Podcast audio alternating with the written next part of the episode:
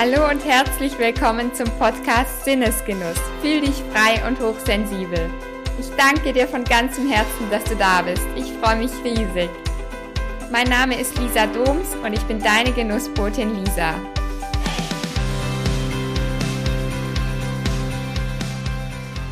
Hallo liebe Maria, ich freue mich riesig, dass du da bist, heute bei mir in meinem Podcast zu Gast. Stell dich doch mal kurz bitte vor. Ja, hallo, liebe Lisa. Erstmal ganz, ganz lieben Dank für die Einladung zu deinem Podcast. Ich bin Maria, ich bin 30 Jahre alt und ich habe es mir zur Aufgabe gemacht, anderen Singlefrauen dabei zu helfen, innere Blockaden zu lösen, um so wieder bereit für die Liebe zu werden. Genau. Wunder, wunderschönes Thema. berührt mich sehr, auch wie du das gerade gesagt hast. Und ich finde auch, dass die Liebe alles verändert. Und Absolut. größte Liebe beginnt ja bei uns selbst. Und das ist genau das Thema, mit dem du auch rausgehst. Und äh, mich interessiert dabei jetzt sehr, wie du denn zu dem Thema gekommen bist. Mhm. Du meinst allgemein zu dem Thema ähm, für die Single-Frauen, oder? Ja. Und, ähm, mhm. oh ja, okay. Also ist es so, dass ich damals, ähm, das ist jetzt schon eine Weile her, aber hat mich mein Ex-Freund verlassen, der hat mich damals betrogen und da ist für mich damals echt eine Welt zusammengebrochen, weil ich hätte ihn damals vom Fleck weg geheiratet und vom einen auf den anderen Tag war es dann auf einmal vorbei und das war auch alles sehr unerwartet. Und da bin ich wie so in ein Loch gefallen und auch in, ja, ganz, ganz viele negative Gedanken hatte ich damals. Und irgendwann war es auch so, dass mich zwar schon andere Männer interessiert haben, aber irgendwie die, die ich wollte, die wollten mich dann nicht und andersrum. Und irgendwann habe ich dann auch angefangen zu zweifeln, ob mit mir was nicht stimmt, ob ich vielleicht nicht hübsch genug bin ähm, und oder ob irgendwas komisch an mir ist, warum es einfach nicht mehr klappt.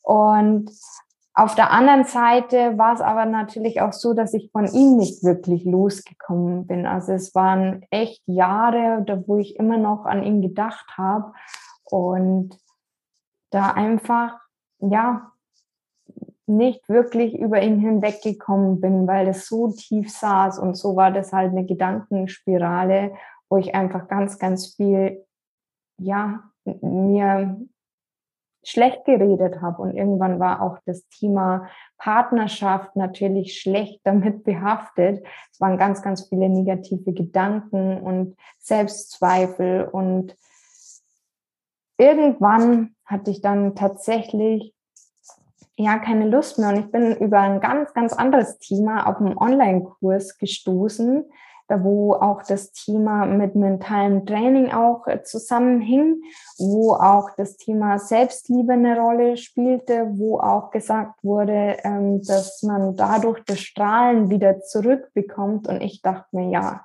genau das ist es, was ich jetzt brauche. Ich will mein Strahlen zurück. Ich will wieder meine Lebensfreude zurück, denn ich war mega, mega unglücklich. Und so hat dann meine Reise zu mir selbst ein Stück weit begonnen. Und ich habe dann eben an meiner inneren Welt angefangen zu arbeiten, habe auch angefangen, das aufzuarbeiten und das hat einfach alles verändert. Und so bin ich auch tatsächlich zu dem Thema gekommen, dass ich mir dachte, wow, also damals in dem Online-Kurs dachte ich schon immer, Mensch, das wäre so cool, wenn das jetzt auf mein Single-Thema gemünzt wäre.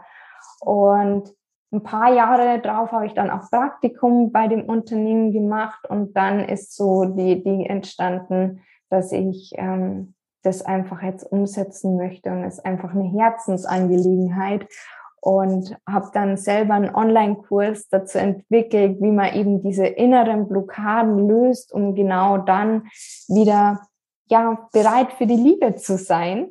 Und inzwischen haben den Kurs auch schon einige Frauen gemacht und ganz, ganz viele haben inzwischen auch einen Partner, ähm, zum Beispiel, ähm, die also eine, die auch am Anfang dabei war in der Beta-Gruppe, die hatte noch nie einen Freund und war inzwischen schon 25, hat dann den Kurs gemacht und zwei Monate oder so drauf hat sie dann erzählt, ja, ich habe jetzt ihn kennengelernt und mit dem ist sie auch heute tatsächlich noch zusammen. Also über ein Jahr sind die jetzt schon glücklich zusammen und es ist einfach mega, mega schön.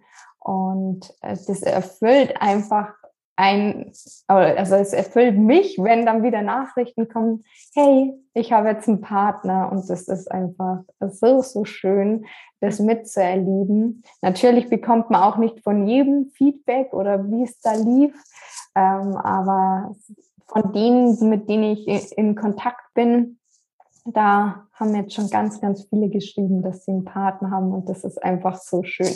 Genau. Oh, schöne Geschichte. Danke fürs Teilen. Es ist einfach so schön zu sehen, wie der Weg zur Liebe zurückkommen kann. Und ja, ich habe ja deinen Kurs auch gemacht und war begeistert davon, wie er mir, mich auch wieder selbst zum Strahlen gebracht hat und die Liebe in mir selbst gefunden hat. Besonders faszinierend finde ich dabei, dass du ja gerade in diesem Weg auch zeigst, dass es erst die Selbstliebe ist, woraufhin wir danach erst bereit sind für die Liebe auch zu einem Partner. Ja, absolut. Also das ist sicherlich ein Teil davon. Ähm, ich denke aber auch, und das wird auch ganz oft vermittelt, dass du kannst bloß oder erst wenn du dich selbst liebst, findest du einen Partner. Aber die Ansicht finde ich tatsächlich nur bedingt. Also ich denke nämlich, dass wir immer irgendwas haben, wo wir an uns zweifeln. Wir haben bestimmt immer irgendwo was, wo wir nicht 100 Prozent an uns mögen. Keine Ahnung, wie bestimmte Körperstellen oder so. Die kann man dann annehmen und akzeptieren, aber man mag sie vielleicht trotzdem nicht 100 Prozent. Und ich denke aber, dass die Selbstliebe sicherlich ein ganz, ganz großer Teil ist. Ähm, aber nicht ausschließlich. Und ich glaube auch, man muss sich nicht 100 Prozent selbst lieben, um dann erst einen Partner zu bekommen, sondern ich glaube, Selbstliebe ist ein ständiger Prozess. Und klar, manche sagen, ja, man erreicht irgendwann die 100 Prozent, aber ich bin der Meinung, es gibt immer irgendwo was, wo man voll mit sich im Rein ist, aber trotzdem ja was haben kann, was man vielleicht nicht so an sich mag oder wo man trotzdem an sich zweifelt. Und ich glaube, da muss man ein bisschen unterscheiden. Und da bin ich manchmal, wenn ich sowas lese, denke ich mir, ja, aber irgendwie auch nein. Also weißt du, wie ich meine? Ja, total. Ich habe auch schon mal in der Folge ganz am Anfang gesagt, dass es manchmal auch gut ist, nicht gut genug zu sein, weil darin das Potenzial noch liegt, weiter zu wachsen und also ja. weiter zu wachsen und sich selbst auch noch besser kennenzulernen, ich finde, das ist wirklich purer Lebensgenuss. Also so das Abenteuer des Lebens überhaupt. Also ich weiß genau, was du meinst, ja. Und ich finde auch, also diese 100 Prozent Selbstliebe ist schwierig. Also ich glaube auch nicht, dass wir die ganz erreichen. Es geht ja nur darum, dass wir selbst damit zufrieden sind, wie es gerade ist. Mhm. Ja, wie viel Prozent das jetzt ist. Genau. Und ich denke auch, dass Unperfekte ist das Neue perfekt, weil was wäre denn, wenn wir alle perfekt wären? Das wäre ja total langweilig, weil am Ende des Tages ist es doch so, dass uns ja die Ecken und Kanten zu dem machen, wer wir sind. Diamant ist auch nicht rund, der hat auch Ecken und Kanten. Mhm. Und genauso ist es mit uns selber. Und ähm, ja, genau. Ja, total schön. Und auch schön, wie du auch diese Botschaft mit mir teilst, in deiner Krise dein Geschenk gefunden zu haben. Das heißt, du hast, würdest jetzt auch sagen, dass du deine Kraft aus diesem ganzen Schmerz gezogen hast. Absolut. Also damals, als das passiert ist mit meinem Ex-Partner, da habe ich das nicht als Geschenk gesehen, aber das sieht man ja meistens erst im Nachhinein tatsächlich. Und ja, rückblickend ist es das bin ich so dankbar dafür und ist eines der größten Geschenke, was mir passieren konnte, weil es wäre so viel in meinem Leben nicht passiert, was ja, ja, ich glaube, es wäre damals einfach, wenn ich mit ihm zusammen gewesen oder geblieben wäre, dann wäre ganz, ganz viel nicht passiert. Ich würde heute nicht mit dir da hocken und über ähm, das Thema sprechen. Also da bin ich mir ziemlich, ziemlich sicher. Ähm, ich wäre wahrscheinlich nicht nach New York allein geflogen und hätte da meine Erfahrungen gemacht. Ich hätte wahrscheinlich auch nicht mehr im Master studiert und wahrscheinlich wäre ich auch heute nicht Hypnotiseurin und NLP Master Practitioner. Also ich glaube, der ganze Weg, der wäre dadurch nicht entstanden, wenn damals nicht dieses Tief gewesen mhm. wäre und diese Krise. Mhm. Und darin liegt auch das größte Geschenk, auch wenn man es erst rückblickend oft sieht. Ja, doch. ja, und wie bist du darauf gekommen? Also wie hast du das Geschenk, die Kraft darin gefunden? Mm glaube, so konkret kann man das nicht sagen, sondern es ist auf, es, wenn der Weg mal beginnt, dass man sich mit sich selber auseinandersetzt und auch reflektiert und auch die positiven Seiten sieht und nicht nur das Negative, dann sieht man es irgendwann von selbst. Ich glaube, wie alles im Leben ist auch das ein Prozess. Hättest du mich das vor keine Ahnung, vier Jahren gefragt, dann wäre meine Antwort wahrscheinlich noch anders ausgefallen. Ich weiß es nicht. Aber alles ist ein Prozess und irgendwann war der Tag, wo ich mir dachte, wow, wenn das damals anders gelaufen wäre, dann wäre ich jetzt nicht heute die, die ich bin.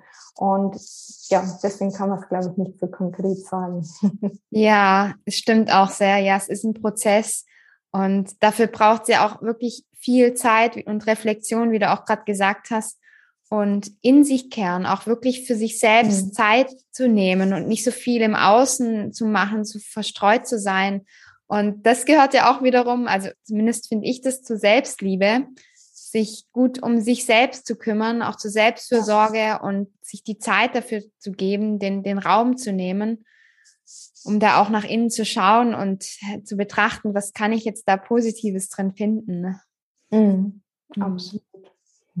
Ja, das heißt, du nimmst dir auch jetzt noch regelmäßig Zeit für dich, so Selbstfürsorge und auch ja für Reflexion und bist also auch achtsam, weil mit der Achtsamkeit, ob du damit auch arbeitest so.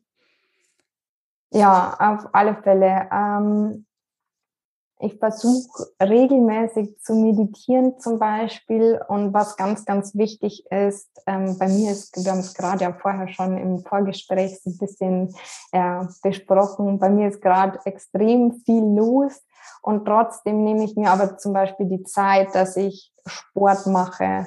Und das ist auch für mich ganz, ganz wichtig, weil wenn ich keinen Sport mache, habe ich irgendwann diese innere Unruhe in mir. Und dann bin ich total unausgeglichen und unruhig und irgendwie, ja, ich weiß gar nicht, wie ich es beschreiben soll, ein ganz ungutes Gefühl. Und das für mich einfach so der Ausgleich zu dem stressigen Alltag, aber auch, dass man mal sagt, okay, und heute mache ich einfach mal nix und mache einfach nur das, auf das ich Lust habe. Und das finde ich persönlich ganz, ganz wichtig, dass man sich diese Zeiten auch einräumt. Wir alle haben, glaube ich, einen stressigen Alltag, wenn in der Arbeit viel los ist oder ja, äh, Freizeitstress, was ja auch viele haben, aber dass man sich selber einfach diese Zeit einräumt und schaut, was tut mir denn gut, wie bei mir, dass ich den Sport brauche oder auch einfach mal einen Tag, wo ich keinen Sport mache und einfach nur, keine Ahnung, meine Lieblingsserie schaue oder wie auch immer und einfach mal nichts tue, weil in der Ruhe ist tatsächlich oft so, dass da das größte Potenzial überhaupt liegt, bei mir ist zum Beispiel so, kommen immer die besten Ideen überhaupt, weil man einfach in den Stillstand geht, der in Wahrheit aber gar kein Stillstand ist, sondern dadurch, ja, ein Raum aufgeht für Kreativität, sage ich jetzt mal. Hm. Ja. Ja, voll schön. Das kenne ich auch so gut, ähm, dass da der Raum aufgeht für Kreativität. Wenn ja ich mir so den Raum dafür gebe, dann fällt es mir aber schwer, tatsächlich die Dinge greifbar zu machen. Das heißt, ich träume da ganz groß und dann ganz, ganz viele Ideen. Und es ist dann auch so wichtig, dass ich die aufschreibe, weil sonst verpuffen die bei mir wieder. Ja, absolut. Mhm. Und was ich gerade auch so schön fand, wie du das beschrieben hast mit dem Sport. Das ist ja auch ein großer Teil der Essstörung, ähm, so der Sportzwang, der Bewegungsdrang. Und du hast es gerade so richtig schön beschrieben, dass du Sport aus der Selbstliebe heraus machst. Also wirklich, mhm. weil, weil es dir gut tut und nicht, weil du dich zu etwas zwingst. Das ja. ist sehr schön aufgefallen, ja. Mhm. Voll schön. Das heißt, du hast da wenig Probleme, dir auch das zu geben und das für dich zu tun, was dir gut tut? Ja, also ich nehme mir schon auf alle Fälle den Raum auch dafür und ich glaube, das ist auch wichtig und äh, ich glaube, ich habe mich auch mit dem Thema Selbstliebe schon viel auseinandergesetzt. Ähm, ja, sonst wäre es nicht in meinem Online-Kurs. und ähm, ja, doch. Aber es gibt natürlich auch Tage, da wo es nicht so klappt. Also ich meine, da können wir ganz ehrlich drüber sprechen. Es gibt Tage, da schaut man vielleicht auch mal nicht so auf sich, weil ein Termin nach dem anderen ist. Es gibt Tage, an denen man vielleicht auch gerade nicht an die Tools denkt, die man zur Hand hat als Coach. Die gibt's auch. Und das ist völlig in Ordnung. Ich glaube, da dürfen wir alle auch ehrlich mit uns sein. Es, es ist okay, dass wir auch mal da drüber hinwegsehen, dass wir gerade uns nicht den Raum nehmen und auch das anzuerkennen, dass das okay ist und dass solche Tage auch gibt. Ich glaube, es gibt immer zwei Seiten und da ganz bewusst einfach auch dann im Nachhinein zu sagen, okay, es war jetzt so, das nächste Mal mache ich es besser, das nächste Mal schaue ich mehr auf mich, aber ich akzeptiere, dass ich da so gehandelt habe und das ist ja auch wieder die Selbstliebe, wie spreche ich mit mir? Spreche ich mir, oh Mann, jetzt hast du das schon wieder so gemacht und ähm, das kann doch nicht sein. Und da spricht dann dieser Kritiker und diese böse Stimme aus uns oder spreche ich mit mir wie mit der besten Freundin? Und da auch die Anna, also diese Sachen einfach zu akzeptieren und zu sagen, ja, es ist okay. Und ist es auch okay, dass man mal traurig ist, dass man mal wütend ist, dass man mal schreien könnte, weil das Leben einfach gerade blöd ist oder das Single-Leben oder das normale Leben oder keine Ahnung, auch wenn man in einer Beziehung ist und da einfach das mal nicht so toll findet. Es gibt immer zwei Seiten und ich glaube, das wird ganz, ganz häufig, schaut die Welt da draußen, Instagram und auch oftmals in der Persönlichkeitsentwicklung, dass immer alles, hey, juhi, sein muss, aber nein, muss es nicht. Und auch das ist alles okay. Und ich glaube, das darf auch mal gesagt werden, dass nicht immer alles okay ist und nicht alles immer kunterbunt, ähm, sondern auch mal nicht so toll und da einfach auch die Gefühle anzunehmen und zu akzeptieren und zu sagen, ja, es ist gerade okay. Und was ich immer finde, klar gibt's die Tools, wo man sagt, okay, und jetzt tanze ich eine Runde und dann bringe ich mich wieder in State. Und ja, das kann man machen, aber wenn man bewusst gerade sagt, nee, ich bleibe jetzt noch in dieser Energie, dann ist das auch okay, weil man muss nicht immer also ich glaube, der Unterschied ist, dass man das eine unbewusst macht. Das ist ein Unterschied, ob ich es jetzt bewusst mache und da bewusst zu sagen, okay, ja, es ist gerade so und ich bleib bewusst gerade noch in dieser Energie und ich bin heute heute einfach mal traurig und dann aber bewusst und nicht unbewusst und da einfach auch dieses Bewusstsein für sich zu schaffen, das ist ja auch diese Achtsamkeit im Endeffekt, dahin zu sehen und zu sagen, ja, jetzt ist es gerade so. Und ähm, ja. Da war jetzt so viel Wertvolles dabei, also echt wunderschön.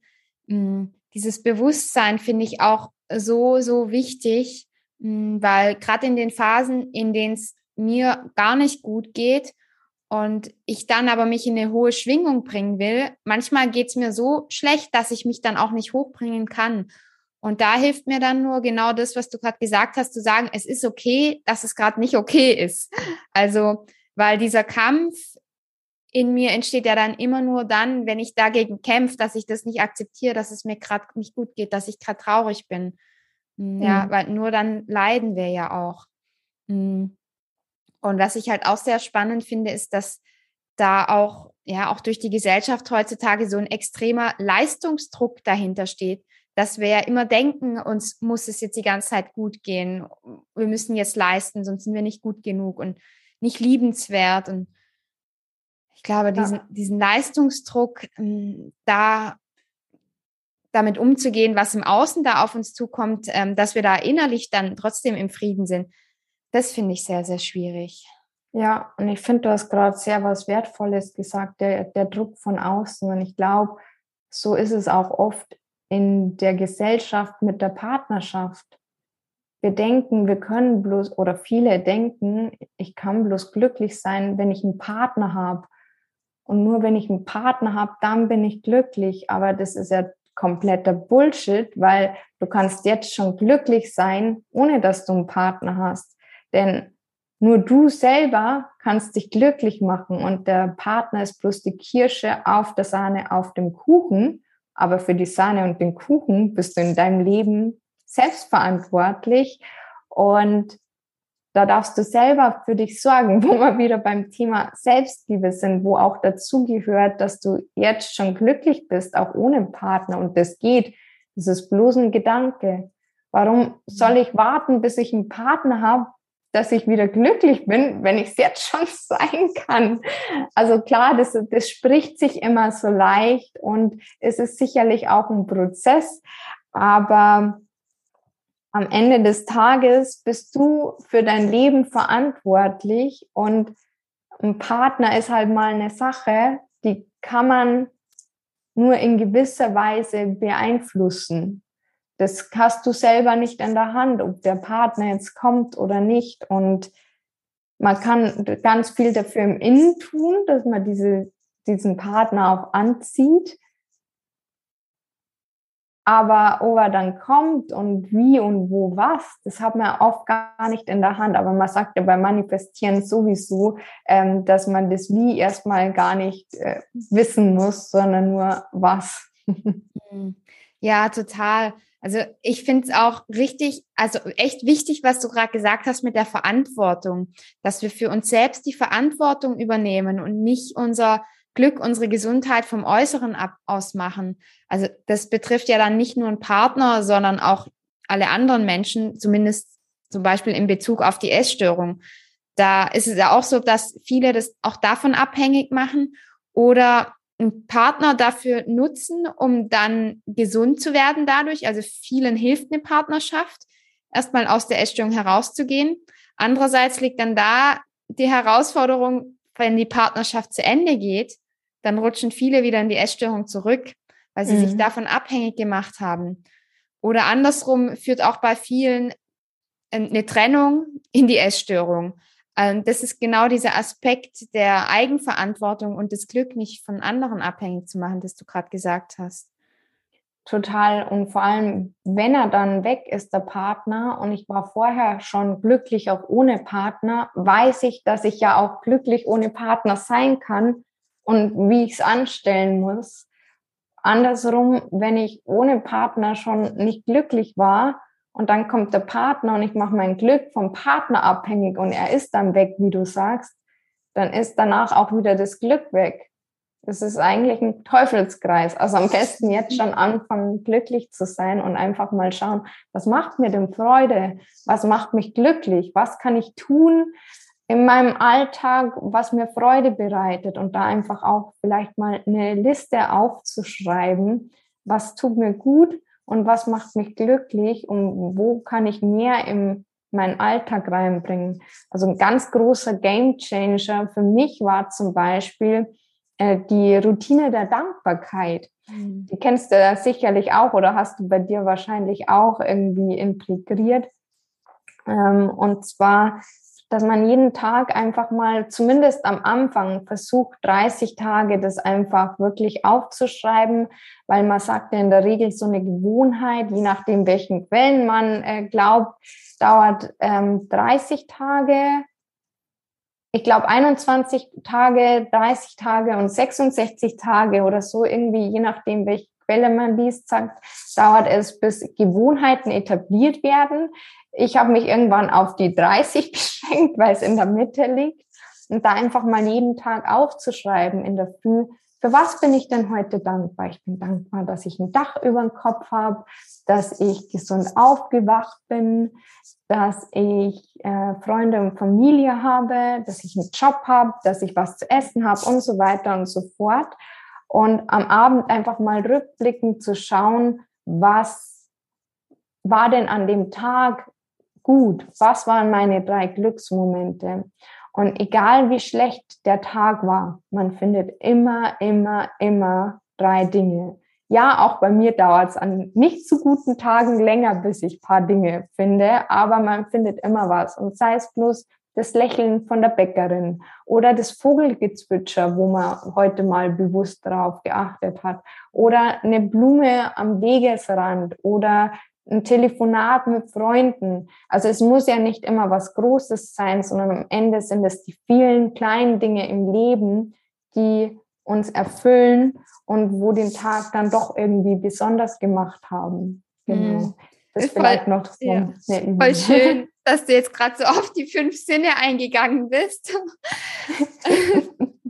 Tatsächlich an den Tagen, an denen es mir auch ähm, ja, so schlecht geht, wo ich nichts finde, wofür ich dankbar sein kann, dann besinne ich mich immer auf meine fünf Sinne und dann finde ich gleich immer automatisch fünf Sachen, also für jeden Sinn eine Sache oder allein schon, dass ich über die fünf Sinne wahrnehmen kann. Also mhm. gerade so schön, wie du es gesagt hast, auch mit der Blume und der Musik dann hören oder so, was ich da mache für Dinge, ja. Mm.